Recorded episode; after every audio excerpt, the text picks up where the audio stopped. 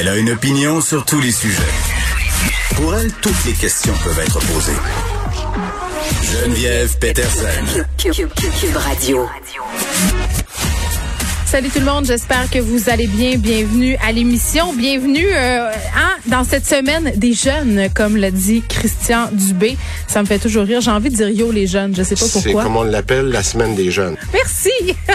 non c'est la semaine des jeunes dès hier soir là. Si euh, bon, les personnes qui ont de 30 à 35 ans pouvaient prendre rendez-vous et on se demandait euh, si les jeunes justement allaient être au rendez-vous. Et là, à, à jeunes, je mets des guillemets là. Quand tu as 30 à 35 ans, t'es pas nécessairement euh, catégorisé comme étant jeune dans ma tête quand tu es jeune, tu as 21 ans mais quand même on, comprend euh, on comprend ce qu'il veut dire euh, monsieur Dubé. Puis vraiment tu sais les questions c'était est-ce que les gens vont être au rendez-vous? Est-ce que parmi ces gens 30 35 ans on va avoir une certaine adhérence à la vaccination Force est d'admettre que oui, il y a eu 190 000 rendez-vous pris depuis hier donc vraiment les gens sont là, les gens veulent se faire vacciner. Pour ceux qui sont tannés de voir des selfies de vaccination là, moi, je comprends pas. C'est cool de voir les gens qui sont contents de se faire vacciner. Puis si vous n'avez pas été encore vacciné, là, si vous avez pris votre rendez-vous, je vous jure, là, quand vous allez avoir eu votre vaccin, quand vous allez être assis ou assise dans la petite chaise après, parce qu'il faut attendre environ 15 minutes afin de s'assurer qu'il n'y a pas d'effet secondaire, vous allez pogner de quoi? en bon québécois. Moi, j'ai été très émue. Euh, J'étais contente. J'avais vraiment l'impression qu'on était au bout, qu'on était en train de passer à autre chose que la vie normale était vraiment à nos portes. Euh, donc vraiment, c'est un sentiment quand même indescriptible. Ça va faire deux semaines. Mercredi que j'ai été vaccinée et mercredi, ça sera ouvert pour les 25 à 29 ans. Donc on continue à descendre comme ça par tranche d'âge et on aura vacciné 70 de la vaccine de la population, pardon, très très bientôt, ce qui est quand même euh, une bonne nouvelle. Autre bonne nouvelle, 662 nouveaux cas aujourd'hui. Bon, on est lundi c'est sûr. Après la fin de semaine, euh, on a toujours des chiffres qui sont assez bas. Pas beaucoup de monde peut-être qui se sont fait tester en fin de semaine avec la fête des mères parce que c'était la fête des mères dimanche. Je faisais la file oui, j'ai près de chez nous où le homard est en spécial. On a bien ri euh, avec ça. Euh, mais c'était une fin, une fin de semaine particulière, une fête des mères loin pour la plupart de notre mère. J'ai vu des gens, bon, c'est sûr qu'ils ont fait des entorses j'ai vu des petites réunions clandestines dans les cours arrière, dehors, masquées, mais tout de même, on n'a pas le droit. Mais euh, un des trucs que j'ai vu en fin de semaine qui m'a fait un peu capoter pour vrai, euh, j'ai pris une c'est anecdotique, vous allez me dire, mais quand même, j'ai pris une marche samedi soir dans Schlaga. Le parc, euh, bon, un des parcs près duquel je suis passée était bondé de gens ce qui en soi est vraiment pas un problème. Il faisait beau samedi, les gens avaient envie de se voir, mais c'était capoté. Là. Il y avait vraiment beaucoup de monde, pas de distanciation, l'alcool coulait à flot, pas de masque, euh, vraiment un rassemblement problématique. On se demandait, était passé où la police? J'ai pas appelé. Pour vrai, j'ai passé à deux cheveux d'appeler. Là, la petite culture du collabo, j'en avais un peu marre, puis je me suis dit, bon, advienne que pourra, qu'est-ce que vous voulez que je vous dise, ce seront eux qui seront malades. Euh, parce que ça continue quand même euh, les cas là, un peu partout. À Montréal, ça va bien, mais en Chaudière-Appalaches, c'est quand même 71 nouveaux cas. Euh, c'est une tendance à la baisse, mais la, la région reste quand même la plus touchée, avec 26 nouveaux cas par 100 000 habitants, suivi de près par le Bas-Saint-Laurent. On a une hausse là aussi. Euh, la région qui affiche un taux de 25 nouveaux cas par 100 000 habitants. C'est une hausse de 11% en une semaine. C'est quand même assez préoccupant. Il y a l'Estrie aussi qui va passer au rouge à cause de la région de Granit notamment. Euh, bon, puis une bonne nouvelle pour Québec là, qui passe au rouge au lieu du rouge foncé. Donc, c'est on, on s'approche euh, peu à peu d'une certaine euh, normalité. Puis vraiment, la situation en Estrie, là, elle est préoccupante. Vraiment, là, il y a beaucoup, beaucoup de gens euh, qui sont malades. je parlais de la région de Granit. Ce serait à cause de personnes en provenance de la Beauce qui seraient allées visiter bon des gens dans cette région-là. Par ailleurs, on apprenait que dans le bus là, qui conduisait les gens la manif qui a eu lieu près du stade, il y avait des gens positifs à la COVID-19, c'est pas tellement surprenant. Puis c'est plate parce que encore une fois, ce sont les gens de la Beauce qui sont pointés du doigt. Tu sais, euh, puis c'est pas tout le monde qui habite en Beauce qui nie la pandémie. C'est pas tous les Beaucerons qui remettent en question les mesures sanitaires. Et vraiment, depuis quelques semaines, je reçois quand même une quantité considérable de courriels en provenance de cette région-là.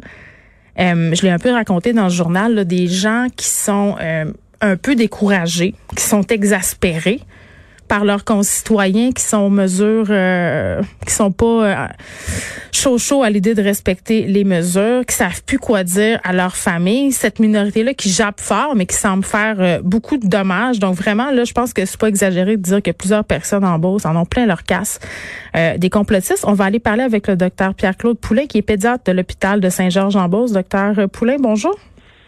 Oui, bonjour, Mme Peterson. Bon, est-ce qu'on pourrait se parler de la situation de votre région, la situation pandémique? Comment ça se passe en ce moment en Beauce? Ben, c'est encore euh, le nombre de cas actifs, le nombre de cas est encore possiblement élevé. Ce matin, je crois qu'il y avait encore 535 cas actifs par 100 000 de population dans le territoire de Beauce-Artigan, mm-hmm. qui est autour de, de, Saint-Georges.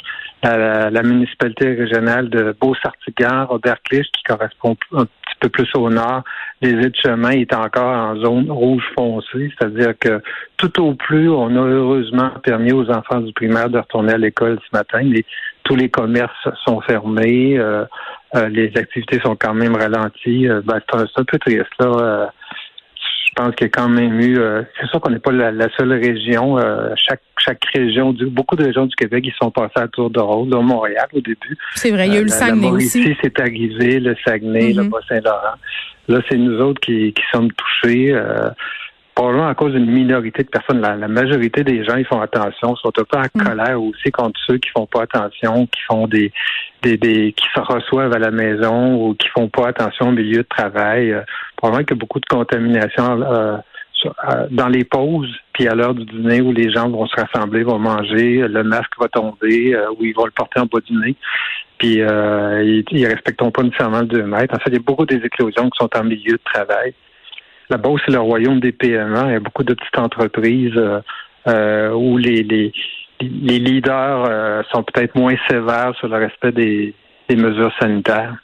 Oui, puis on a eu le témoignage euh, vraiment très parlant, justement, d'un propriétaire de PME en Beauce récemment, où euh, bon, il racontait qu'il avait peut-être pas été euh, très, très rigoureux par rapport à toutes les mesures sanitaires. Puis justement, il regrettait parce que c'est une lourde responsabilité. Il nous racontait cet homme-là que sa tante avait failli y passer. Donc, tu sais, c'est difficile pour les gens de la région parce que d'un côté, on a des gens qui respectent les mesures sanitaires et l'autre, on a une minorité, je le disais tantôt, qui parle très, très fort et qui nous donne l'impression à nous qui est en dehors de la région, euh, qu'en Beauce, tout le monde est délinquant. Là, personne respecte les consignes, mais c'est loin d'être le cas. Je pense qu'il faut le dire parce que les Beaucerons sont tannés. Là. oui, les Beaucerons comme moi sont tannés un peu d'être pointés du doigt. Ils sont tannés d'être euh, la, maintenant la deuxième région du Québec où il y a le plus de cas actifs. On, a été dépassé par la, la municipalité du Granit, qui est, qui est notre voisin à Lac-Mécantic. Il y a beaucoup d'échanges. En fait, le virus, il ne sait pas, lui, que la région administrative elle, se termine euh, entre Saint-Ludger et Saint-Gédéon. Euh, Il ne mm-hmm. sait pas, ça fait qu'il il, traverse les frontières facilement. Fait que mais tu sais, s'il y a beaucoup de cas comme ça, ça veut dire quand même les gens ont pas assez fait attention. On voit que dans l'esprit, c'est en train de monter, on viré au rouge. Ça prend pas grand-chose hein, pour euh, pour que le nombre de cas explose. Mm. explose. On, a à peu près 42% de la population qui a reçu au moins une dose du vaccin, mais il en reste quand même euh, plus que 50% Ça fait ça fait quoi 5 millions de personnes qui sont pas encore vaccinées. 5 millions de personnes, ça fait pas mal de réservoirs mm. pour euh, le virus pour qu'il puisse se multiplier. Bon, vous êtes pédiatre, là, docteur Poulet, donc vous, vous soignez pas forcément euh, des adultes, mais euh, pendant la manifestation, il y avait beaucoup, beaucoup, beaucoup de témoignages de travers de la santé sur les médias sociaux qui étaient découragés de voir des gens ah les manifester sans masque, puis qui disaient, hey là, c'est parce que nous autres, ça fait un an et demi qu'on travaille le vent à terre, on est épuisés, on voit pas nos familles, euh, puis vous, vous dites que la pandémie n'existe pas ou que la pandémie n'est pas grave. Eh, c'est difficile de, euh, pour comme professionnel de la santé de se dire qu'il y a des gens qui y croient pas, mais est-ce que ça vous est déjà arrivé de soigner une personne qui niait la sévérité de la COVID? Je lisais aux États-Unis des médecins là, qui intubaient du monde, puis juste avant de mourir ou d'être intubé, pardon, là, euh, les gens croyaient pas encore qu'ils avaient la COVID.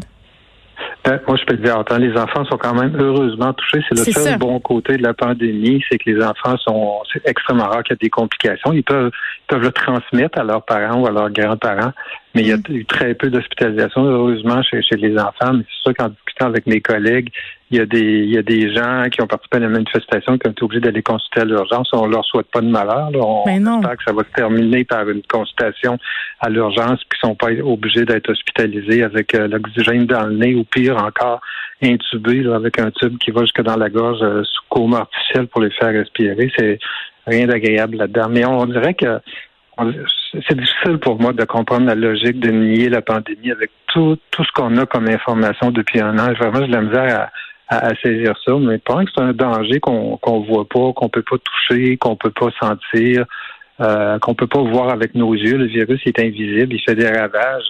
Euh, les, les, les gens qui n'ont pas un proche qui a été malade, tu sais, les patients qui sont hospitalisés, qui sont gravement malades, sont dans des mhm. zones rouges, complètement isolés, dans des soins intensifs. On les voit pas circuler en ville. Les maisons où il y a eu des cas sont pas marquées d'un X, comme c'était le cas euh, autrefois où il paraît que pendant que la grippe espagnole. Euh, oui, ou la peste, ou, ou, des grands. oui. Non, mais c'est vrai, puis c'est tellement intéressant. des morts dans des brouettes. Oui, mais c'est vrai, c'est intéressant ce que vous dites. J'écoutais un documentaire qui a été fait par le euh, le journaliste Simon Coutu à, Radio-Canada sur le mouvement euh, complotiste, les négationnistes. Puis dans le documentaire, il y avait Steve euh, Charland, la, la, personne bon qui, qui dirige un peu les Farfadas, l'ancien numéro 2 de la meute, qui disait, parce que le, journaliste le questionnait à savoir, oui, mais vous, tu vous, qu'est-ce que vous allez faire s'il y a quelqu'un qui est très malade autour de vous, et croyez-vous à la pandémie? Puis ce qu'il a dit, c'est, moi, je l'ai pas vu. Je l'ai pas vu de mes yeux, la pandémie. Puis moi, je crois en ce que je vois. Il y a bien du monde qui pense de même. Ben oui, il y a des gens qui sont sceptiques parce que c'est quelque chose qu'ils ne voient pas, ils connaissent pas personne qui a été malade. Mais même si mm. on leur dit qu'il y a quoi aujourd'hui 5 ou 600 personnes qui sont hospitalisées, 150 150 personnes qui sont hospitalisées dans des soins intensifs, mm. dont à peu près la moitié ou les deux tiers sont sur respirateur, c'est quand même beaucoup On n'a jamais connu ça. Ils disent que c'est un rhume mais on est rendu, on, on, va prendre 11 000 morts probablement cette semaine à cause de la pandémie. 11 000 morts, il n'y a rien qui se compare à ça. Les pires, les pires saisons de grippe, on atteint peut-être 1000 morts euh, par année. Euh, 1000 morts versus 11 000 morts, c'est pas du tout pareil. Mais tu sais, cette information-là, elle circule dans les médias depuis un an. Mais malgré ça, il y a des gens qui qui y croient pas parce que pour eux autres, c'est c'est quoi? C'est une invention des médias. Puis les, les, les, les réseaux sociaux aussi, là, ils jouent probablement pour beaucoup. Avant, les gens qui étaient sceptiques, ben, ils étaient tout seuls dans leur petit coin, puis ils se téléphonaient peut-être deux ou trois pour se craquer. Mm. Maintenant, tous ces gens-là qui sont sceptiques face à la pandémie, face à plein de choses aussi, là, ben ils s'entretiennent entre eux autres sur les réseaux sociaux dans une mm. espèce de chambre d'écho où les algorithmes euh, te ben mettent en contact avec quelqu'un qui partage les mêmes opinions que toi. Mais docteur Poulain, c'est une catastrophe finalement les réseaux sociaux. Ben euh, c'est clair que ça amplifie puis que ça donne un lieu de rassemblement, mais en ce sens-là, par rapport au fait qu'il y a des gens en ce moment aux soins intensifs, il y a des gens qui sont intubés, tes questions là euh, l'hiver passé de laisser rentrer les médias dans les hôpitaux pour montrer ça, pour filmer ça. Il y avait bien des médecins qui étaient en désaccord, puis il y avait des raisons tout à fait euh, logiques derrière ça, protection de la vie privée et tout. Mais à un moment donné, est-ce que ça aurait pas été utile qu'on les voit ces images-là justement pour qu'on réalise que c'est vrai, puis de quoi ça a l'air aussi une personne qui est intubée? Ah ben moi, je pense que oui. Mais il faut dire au printemps passé qu'on était mal pris, on manquait d'équipement de protection, qu'on ne connaissait pas bien la contagion puis la transmission du virus. Il y avait beaucoup de personnes parmi le personnel qui prenaient soin des, des, des, patients qui avaient la COVID, qui l'attrapaient eux-mêmes. Hmm. Euh, on manquait de masques. Je ne sais pas si vous en souvenez. Au début, on manquait de masques. On ménageait sur les équipements de protection. Fait que je comprends qu'on ait été un peu réticent à laisser entrer des, des, des, médias ou prendre des équipements de protection pour protéger les journalistes. Mais maintenant, on devrait peut-être le montrer plus. C'est quoi c'est quoi être intubé sur hmm. respirateur pendant deux semaines dans une espèce de coma artificiel, puis qu'est-ce qui arrive après. Euh, mais il y a quand même une partie de la population, même s'ils si, voient à la télévision, ils ne croiront pas quand même. Ils vont penser que, tu sais, il y a un président américain qui parlait beaucoup, un ex-président américain qui parlait des fake news, puis euh, chaque information qui circulait dans les médias qui n'était pas son avantage, il disait que c'était des inventions. C'est qu'il y a beaucoup de monde qui sont rendus qui pensent comme lui. Ben, bien sûr. Euh, puis dans les pubs du gouvernement euh, qui ont été faites, on a eu des témoignages euh, dont un homme qui avait eu une trachéotomie. Et puis les gens pensaient que c'était un acteur engagé. Mais bon, nonobstant ça, docteur Poulet, dans votre hôpital en ce moment, est-ce que est-ce que ça va bien? Est-ce que vous êtes débordé? Comment ça se passe? Ben, ça va pas si bien que ça. Au dernier nouvelles, il y avait 10 11 patients hospitalisés. On a mm. ouvert une unité COVID de 12 places à Saint-Georges parce qu'à Lévis, on, qui était normalement le centre régional pour répondre aux patients hospitalisés avec la COVID, on, on fournissait plus. Fait qu'on a, euh, on a 11 sur 12 de ces lits-là qui sont, qui sont occupés. Et ceux qui doivent être intubés ou mis sur respirateur sont automatiquement transférés à Lévis. Eh mon Dieu. Docteur Pierre-Claude Poulain, merci. On va vous souhaiter bonne chance avec tout ça. Docteur Poulain qui est pédiatre de l'hôpital de Saint-Georges, c'est en Beauce.